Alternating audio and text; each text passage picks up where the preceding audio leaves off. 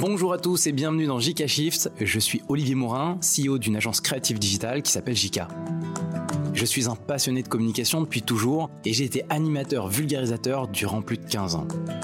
Mon objectif ici va être de vous transmettre quelques clés d'un monde qui change très vite. Vous partagez chaque semaine mon analyse des tendances digitales. On va parler de l'évolution des plateformes, du développement du gaming, du Web3, de l'IA, de l'écologie et surtout des enjeux de société pour donner un petit peu de perspective sur un monde qui est en plein bouleversement. Cette émission, je souhaite la bâtir avec vous. Alors je suis ouvert à toutes vos critiques et à vos suggestions pour la faire évoluer. Petit disclaimer, je vais essayer en toute transparence de vous apporter un éclairage qui certaines fois sera mon avis et que le mien. Et je sais que vous allez me juger, mais j'aimerais qu'on essaye de construire ensemble dans les commentaires de quoi faire progresser ce contenu, puis peut-être amener tous ensemble une réflexion. 11,8 millions de Français s'intéressent à l'e-sport. L'e-sport attire de plus en plus de monde et brasse de plus en plus d'argent. On parle d'e-sport aujourd'hui parce que euh, les chiffres du baromètre France e-sport viennent de sortir. 11,8 millions de Français s'intéressent à l'e-sport. C'est 1 million de plus que l'année dernière. Donc c'est encourageant pour un secteur qui est en, en pleine phase de maturité. Mais je voulais revenir dessus parce qu'il y a pas mal de choses qui se cachent derrière ces chiffres. Autre chiffre intéressant, le nombre total de pratiquants est passé de 2 millions en 2018 à 6 millions en 2023. Ça fait x3 en à peine 5 euh, ans, ce qui est quand même assez stratosphérique. Je rappelle que l'e-sport, ce sont les euh, jeux d'affrontement dans lesquels on peut affronter un ami ou affronter d'autres joueurs en ligne, euh, souvent avec un classement, et des fois on paye même pour aller en compétition et devenir le meilleur et gagner pas mal d'argent quand on a un très bon niveau. Autre donnée intéressante, euh, on parle aussi du nombre de consommateurs, donc le, nombre de personnes qui regardent de, de l'e-sport sur les différents canaux de streaming, comme Twitch est une plateforme pour les gamers. Et là aussi, le, nombre de consommateurs a doublé en 5 ans. Donc tout ça pour, pour un petit peu mettre en perspective le fait que l'e-sport a été transformé en 5 ans par le volume que ça génère en termes de pratiquants en France, le nombre de consommateurs aussi qui suivent les compétitions. Et je voulais justement vous donner un petit peu des clés de compréhension de ce que ça traduit ou comment on en est arrivé là. Je rappelle que l'e-sport, c'est avant tout des joueurs passionnés, mais aussi des clubs.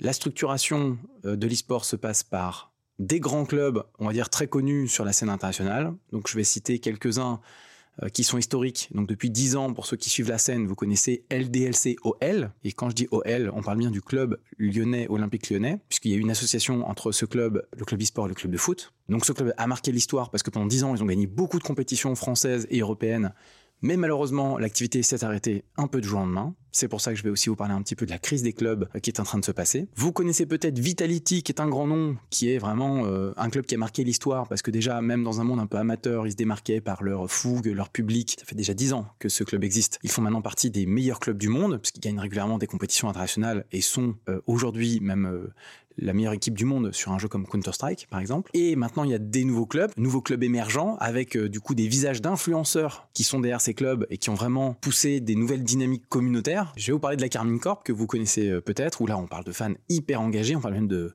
d'ultra fans, qui sont capables même de réunir euh, jusqu'à 28 000 personnes à la Défense Arena. C'est des clubs qui ont créé vraiment des mouvements de fans, des engagements qu'on n'avait encore jamais vus. Mais tout ça parce que derrière, il y a des grands ambassadeurs ou des influenceurs. Là, typiquement, on parle de Kameto ou de Prime, qui sont des influenceurs très connus, donc grosse communauté, donc en fait ils ont drainé tout un public. On peut parler d'une autre structure qui s'appelle Gentlemates, ça vous dira peut-être quelque chose si vous suivez euh, des grands noms comme Squeezie ou Gotaga ou encore Brooks. Là aussi c'est intéressant parce que ben, on parle d'influenceurs très gros qui d'un seul coup montrent une équipe e-sport. Bon voilà, j'aurais pu en citer d'autres, mais c'était pour vous donner un petit peu les, plus grands noms du moment et à quel point euh, il y a une espèce de shift qui est en train de se passer entre les anciens clubs structurels et les nouveaux plus tourner autour de l'influence. Je vais aussi euh, vous signaler une information qui est toute récente là, qui date de moins d'une semaine. Euh, Messi, typiquement, euh, vient de rejoindre Agüero, donc on parle de joueurs de foot très connus, dans le financement d'un club qui vont pouvoir du coup financer ensemble. Pourquoi je parle de mettre en perspective? Parce qu'on a un problème de regard sur le monde du jeu vidéo et de l'e-sport où on a l'impression que c'est la grande fête, c'est super, c'est un nouveau secteur, tout le monde s'éclate et tout le monde fait de l'argent, sauf qu'en fait, c'est vraiment loin d'être la fête. Il y a une grande crise que le monde de l'e-sport est en train de traverser et je voulais justement vous en parler. si vous avez suivi le, le podcast, vous avez déjà vu que je parlais de la crise du monde du jeu vidéo, qui a connu en plus post-Covid une espèce de, contraction de la, de demande en jeu vidéo et de la consommation de jeux vidéo. Il y a un petit peu ça aussi du côté du monde de l'e-sport, parce qu'on a connu des grands, grands, grands essors du monde de l'e-sport avec des clubs qui se faisaient financer par des fonds étrangers, avec des montants euh, astronomiques. Je vous ai parlé encore euh, de cette compétition qui va mettre en jeu plus de 48 millions de dollars à la clé, donc autant vous dire que les meilleurs du monde ont les moyens de vivre et de persister. Mais il existe encore euh, des grands travers du monde de l'e-sport qui fait que tout le monde ne sort pas gagnant de cette bataille. Quelques exemples de crise. Déjà, la plupart des, clubs ne sont pas rentables. Ça, vous allez me dire, si vous connaissez le monde du sport, bah, c'est un peu le cas dans les autres domaines aussi euh, sportifs. C'est vraiment euh, l'argent business, euh, tout ça s'est transformé en fait en très grand business, donc en machine de communication et en soft power, et moins en, en, structure rentable. Des grandes marques comme BMW qui s'étaient vraiment impliquées dans le développement de l'e-sport, hein, qui avaient investi à travers les cinq plus grandes structures mondiales, s'est arrêté. Deux équipes internationales se sont séparées de leurs plus grosses équipes sur League of Legends, entre autres, et c'est devenu un petit peu une, une grande crise. Enfin, en tout cas, c'est devenu un, le témoin d'une grande crise. Donc voilà, je ne vais pas aller plus loin pour pas trop euh, vous assommer d'informations, mais dites-vous juste que l'e-sport est en train de vivre quelque part le revers de la bulle. Il y a eu une très grosse bulle qui fait qu'aujourd'hui, pour s'acheter un joueur sur la planète e-sport qui est l'un des meilleurs du monde, il coûte extrêmement cher. Et il a aussi, comme dans le sport, comme Messi l'a sûrement et Ronaldo, des contrats de sponsoring qui fait que lui aussi gagne très bien sa vie. Mais le grand problème du monde de l'e-sport aujourd'hui, c'est tout ce qui se passe derrière le top 10 quelque part. Tous ceux qui arrivent à en vivre, qui arrivent à gagner de temps à autre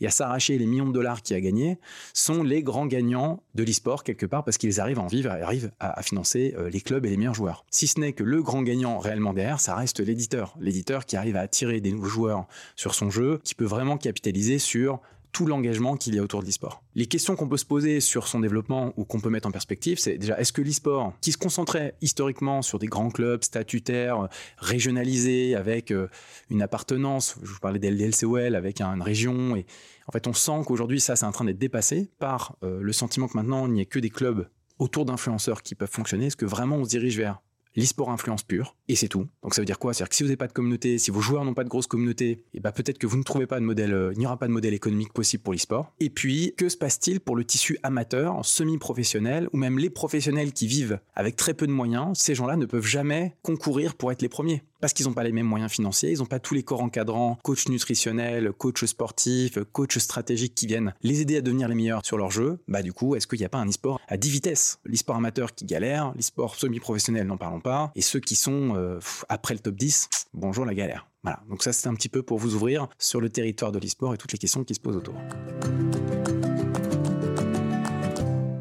GPT Store, la nouvelle révolution. Mais il y a une fonctionnalité qui, à mon sens, s'est démarqué des autres avec un potentiel révolutionnaire dans la manière dont on utilise ChatGPT.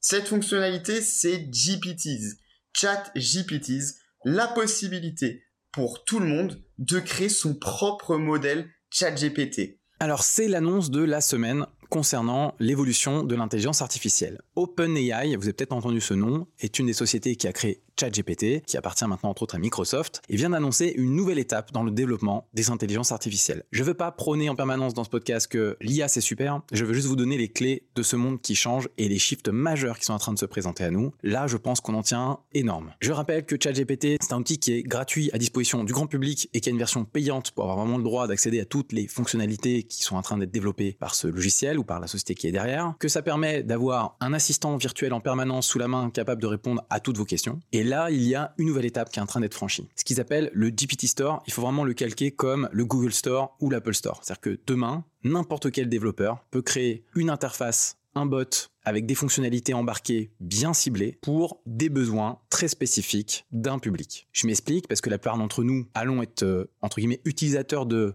la solution finale, par exemple demain que ce soit euh, Doctolib, euh, Allociné ou peu importe la plateforme que vous consommez, vous ne verrez pas que derrière va être embarqué demain tout un système d'IA de génération, de réponse et d'assistance qui sont en train de prendre vie maintenant. Donc ça veut dire quoi? Là, dans le GPT Store, n'importe quel développeur peut dire, bah moi, je vais créer un outil hyper puissant et performant pour les jeunes entreprises dans la tech ou pour ceux qui veulent faire des recettes de cuisine ou ceux qui veulent partir en voyage. Et ça va permettre à n'importe quelle société avec laquelle vous êtes déjà peut-être interfacé ou en, communication, bah de pouvoir embarquer de l'intelligence artificielle très ciblée. Je sais que c'est difficile à appréhender quand on n'est pas dans cet univers. Retenez juste que le, le, le GPT Store va ouvrir un nouveau champ du possible pour tout un monde de développeurs et tout plein d'applications qui vont se spécialiser. Et qu'en plus, ils ont, ils ont prévu de faire un espèce de revenu partagé, comme ça existe dans Google Store, Apple Store. Ce qui veut dire que chaque développeur va pouvoir un peu financer son travail en vendant son intelligence artificielle. Ça n'a l'air de rien. Je vous assure qu'on va en reparler dans JK Shift dans les prochains mois, parce que ça va faire émerger des outils nouveaux et qui seront accessibles par le grand public ou alors embarqués dans des applications que vous utilisez déjà.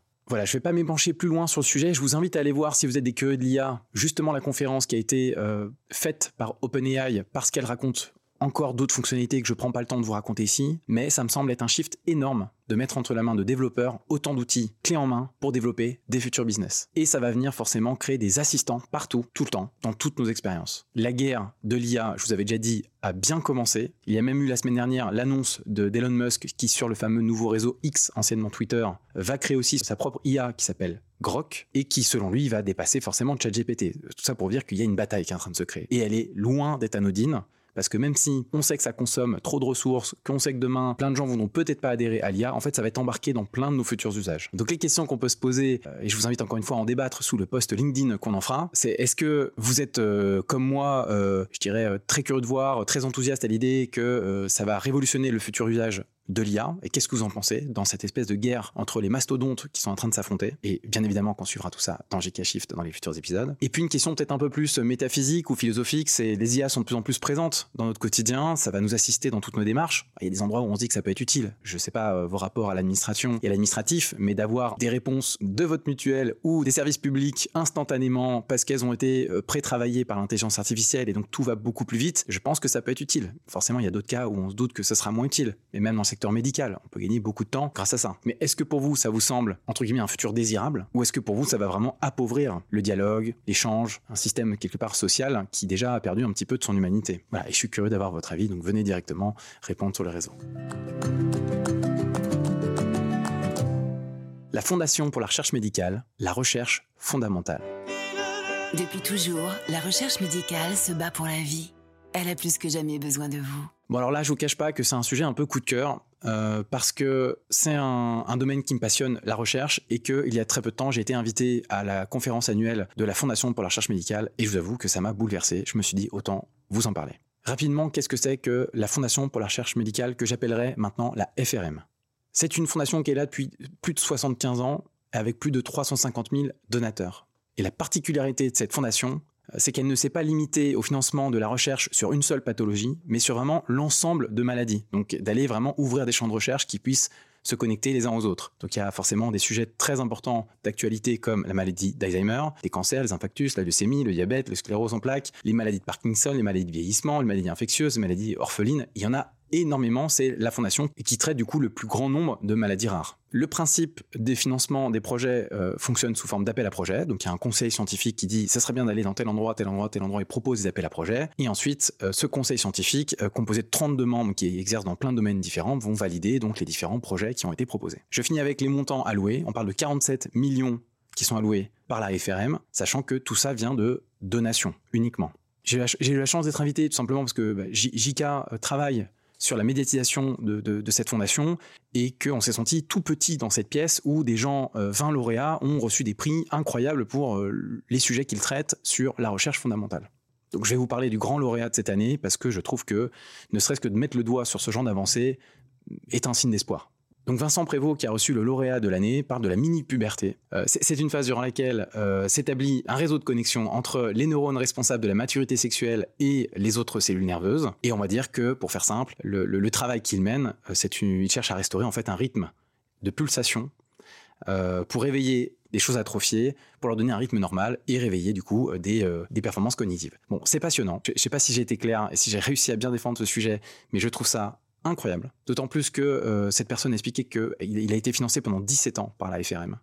Et que c'est aussi par le fait d'avoir croisé des recherches et des domaines de recherche croisés qu'il a pu atteindre, euh, on va dire, un, vrai aboutissement à son domaine de recherche et qu'aujourd'hui il passe en application à essayer de vraiment maintenant euh, la, phase clinique où est mis en œuvre sa recherche fondamentale pour voir si vraiment il y a des résultats et les premiers résultats commencent à être très encourageants. Ça me fait poser la question de la place de la recherche dans notre société. Surtout quand on a vu tous les déboires qui étaient liés au Covid et on se doute que dans le futur, des problématiques comme le Covid, on en aura d'autres, ou alors des problématiques chroniques qui sont liées au comportement de notre société qui sont déjà là, il y en aura encore d'autres. Quand on sait l'importance de la science, je trouve ça fou, surtout que la semaine dernière, je vous disais que dans euh, euh, les scientifiques qui se battent pour se faire entendre, pour moi, c'est exactement la même chose ici. C'est-à-dire qu'on a aujourd'hui euh, des fondations, parce que c'est pas la seule, ou des associations qui font de la recherche fondamentale, qui sont censées apporter des résolutions et de l'espoir sur les générations futures pour débloquer des situations et faire changer notre condition humaine. Et ce sont des sujets qui n'existent pas dans euh, la communication euh, grand public. On n'entend jamais parler de l'avancée de la science et euh, de la recherche fondamentale. Donc je trouve ça quelque part injuste, mais j'essaie de, de me poser cette question de pourquoi aujourd'hui on ne parle pas de la recherche.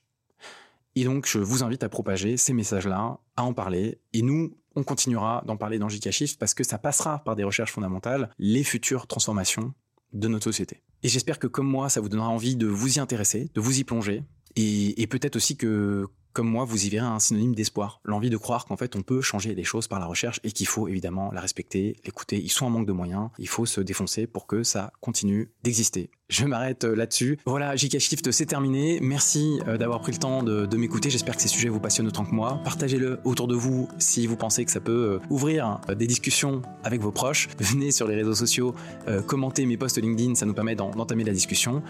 Et d'ici là, je vous dis à la semaine prochaine.